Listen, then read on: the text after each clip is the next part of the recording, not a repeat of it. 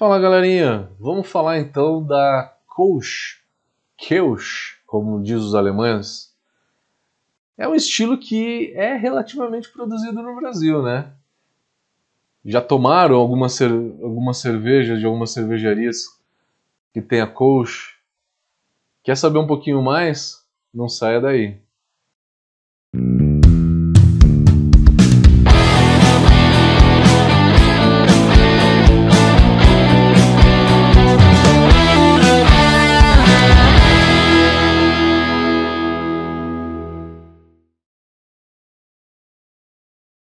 Pois é, galera. Kölsch. Kölsch é uma cerveja que se originou na cidade de Colônia. O nome Colônia em alemão se lê Kehl. K-O-L-N. O O tem aquele treminha, né? Aqueles dois pontinhos em cima. K-O-L-N. E Kölsch é a nomenclatura de quem é de colônia. Então, por isso, né, do nome Keush. Ou Kouch, pode falar Kouch também, não tem problema nenhum, tá? Não precisa falar um alemão perfeito também. É uma cerveja que podemos dizer que talvez de todas as ales, na Alemanha principalmente, é a mais leve de todas nos Estados Unidos, acho que a Cream Ale é mais leve do que a Kolsch, tá? Talvez seja até um pouco mais leve, com menos malte, menos lupulagem do que a própria Kölsch. Mas fica ali, né? É um páreo duro. E se confunde muito bem com uma lager. Se confunde. Eu já vi muita gente tomando às cegas uma Kölsch achando que era uma Lager. Eu, inclusive, tá? Não vou, não vou mentir, eu tomei uma Kölsch, me deram uma Kölsch, falaram que era uma Lager. Eu falei, sim, é uma Lager. A fermentação da Kölsch, se bem feita, ela é uma fermentação muito limpa, aonde que a gente não sente um perfil de esterificação. Algumas versões apenas têm um pouquinho de esterificado, que daí você começa, daí você começa a identificar que aquilo é uma ale e não uma lager. Mas muitas vezes se confunde, se confunde muito bem com uma lager. A intenção da, da Kolsch, então, é ser uma, uma cerveja bem leve. Vamos pensar um pouquinho nela? Vamos olhar. Primeira graduação alcoólica. Ela tem a mesma graduação alcoólica que uma German Pils. Por volta ali de seus 4.9, 5, 5.1 de álcool. No máximo 5.2. A maioria dessas cervejas na Alemanha tem uma trava em 5.2 porque a partir de 5.2 a taxa de imposto aumenta. Porque a taxa de imposto lá é pela OG da cerveja. Até 12 grau plato de OG é, uma, é, uma, é um imposto. De 12 a 13 é outro, de 13 a 14 é outro. E aí vai. 12 grau plato dá para se fazer uma cerveja com no máximo 5,2 de álcool. Depende da levedura. De 5,1 a 5,2 se fermenta se fermenta bem e chega nessa graduação alcoólica. Então, é, a Kölsch ela tem esse mesmo conceito, por volta de 5% de álcool. A cor ela é um pouquinho mais escura do que a German Pils. Talvez um pouquinho mais dourada. A German Pils ela vai até 4 SRM de cor. A Kölsch vai até 5. Ela tem uma lupulagem que fica ali por volta de uma Helles, uma Helles Beer. Talvez um pouquinho acima, vai ter seus 22, 25 IBUs na média, coisa que uma Helles Beer tem por volta de 18 a 20. A diferença é irrisória, né? É, é uma quantidade de, de IBU que não dá para sentir no paladar. tá? Mas como ela é um pouquinho mais lupulada do que a Helles, um pouquinho mais maltada, ela também é um pouco mais lupulada do que a Helles. Dá para fazer um paralelo aí muito grande com a Helles, tá? Não com a German Pilsner. A German Pilsner tem uma lupulagem bem mais intensa. A gente tem que fazer um paralelo aí com a Helles Beer, tá? Ela é uma cerveja que ela é uma ale e a história dela, ela é uma ale porque na cidade de, de Colônia, é, historicamente, tradicionalmente, se fazia cervejas ale, né? Então falando um pouquinho da história. Por volta de 1800, né? Era uma alternativa às lagers mais claras. Chegou em um momento que até a, a fermentação lager foi proibida na cidade de Colônia. Isso há muito tempo atrás. E aí, Kelch é uma denominação de origem. Então, é, o brasileiro não poderia fazer Kelch, né? É, é só para cervejarias que estão na, nas redondezas ali da cidade de Colônia, na Alemanha. Uma curiosidade, vocês já viram aquele, aquele desenho que Colônia e Düsseldorf sempre tem é, uma rixa ali de cerveja. A Colônia faz a Kelch e Düsseldorf faz a Altbier. E aí o pessoal de Düsseldorf fala que a Kelch é o cavalo bebendo Altbier e mijando a Kelch. O pessoal de Colônia fala o contrário, que o cavalo bebe Kelch e mija Altbier. Então é meio que uma rivalidade, né? É um pouco de rivalidade que as duas cidades têm. É só uma brincadeira, tá? Mas é, é nítido isso, tá? Em Colônia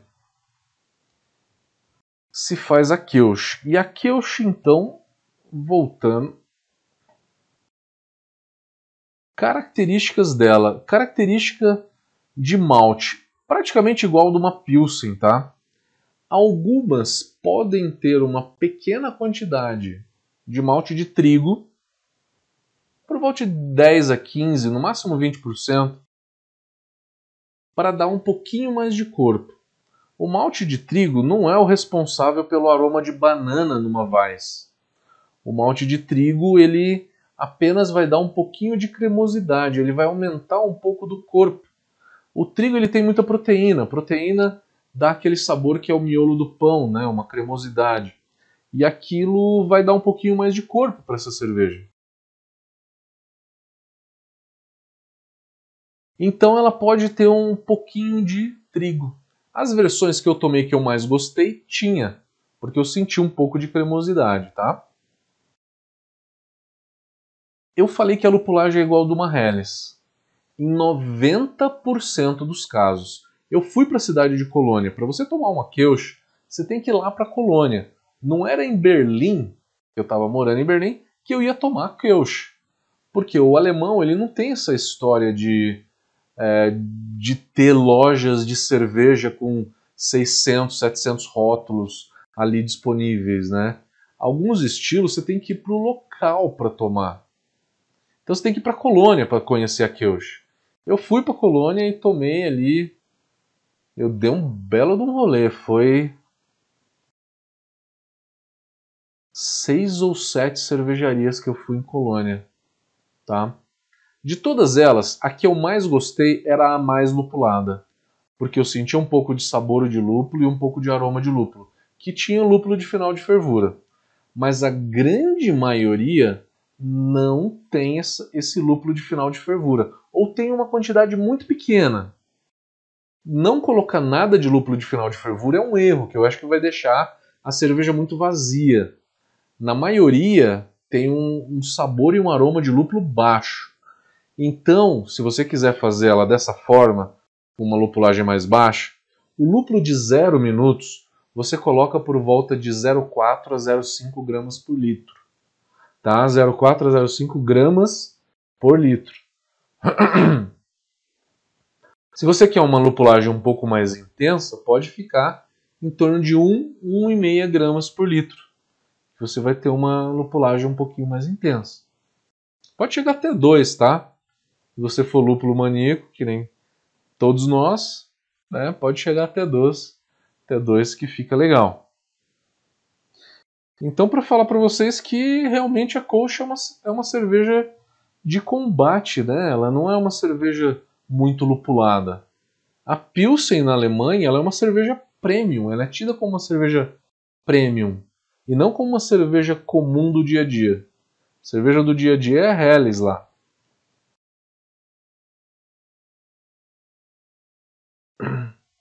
Ele fala que pode, que pode ter um pouquinho de aroma de frutas, maçã e pera. Esse maçã e pera vem da esterificação. Algumas têm um pouco de esterificação. A levedura aqui que se usa se chama German Ale. Não usa o S05 para fazer essa cerveja. O esterificado do S05 não é muito agradável. Usa um Nottingham. Um Nottingham é melhor para fazer, tá? E aí você vai começar a fermentar ela entre 15,5 e 16 graus por uns 2, 3 dias e aí depois você vai subindo para 18, pode fazer a parada de acetil a 20, 22. O alemão, ele fermenta essa cerveja por duas semanas. O mesmo tempo que se fermenta uma lager. E matura por no mínimo três. O mesmo tempo que se matura uma lager. Na hora que ele fermenta, ele fermenta, ele começa em 15 graus Fermenta por uma semana a 15 graus, mais uma semana a 16, incluindo parada de diacetil, tá? Fermenta por duas semanas. 15 e 16 graus é o limiar inferior que uma levedura ale fermenta. Então é uma temperatura baixa.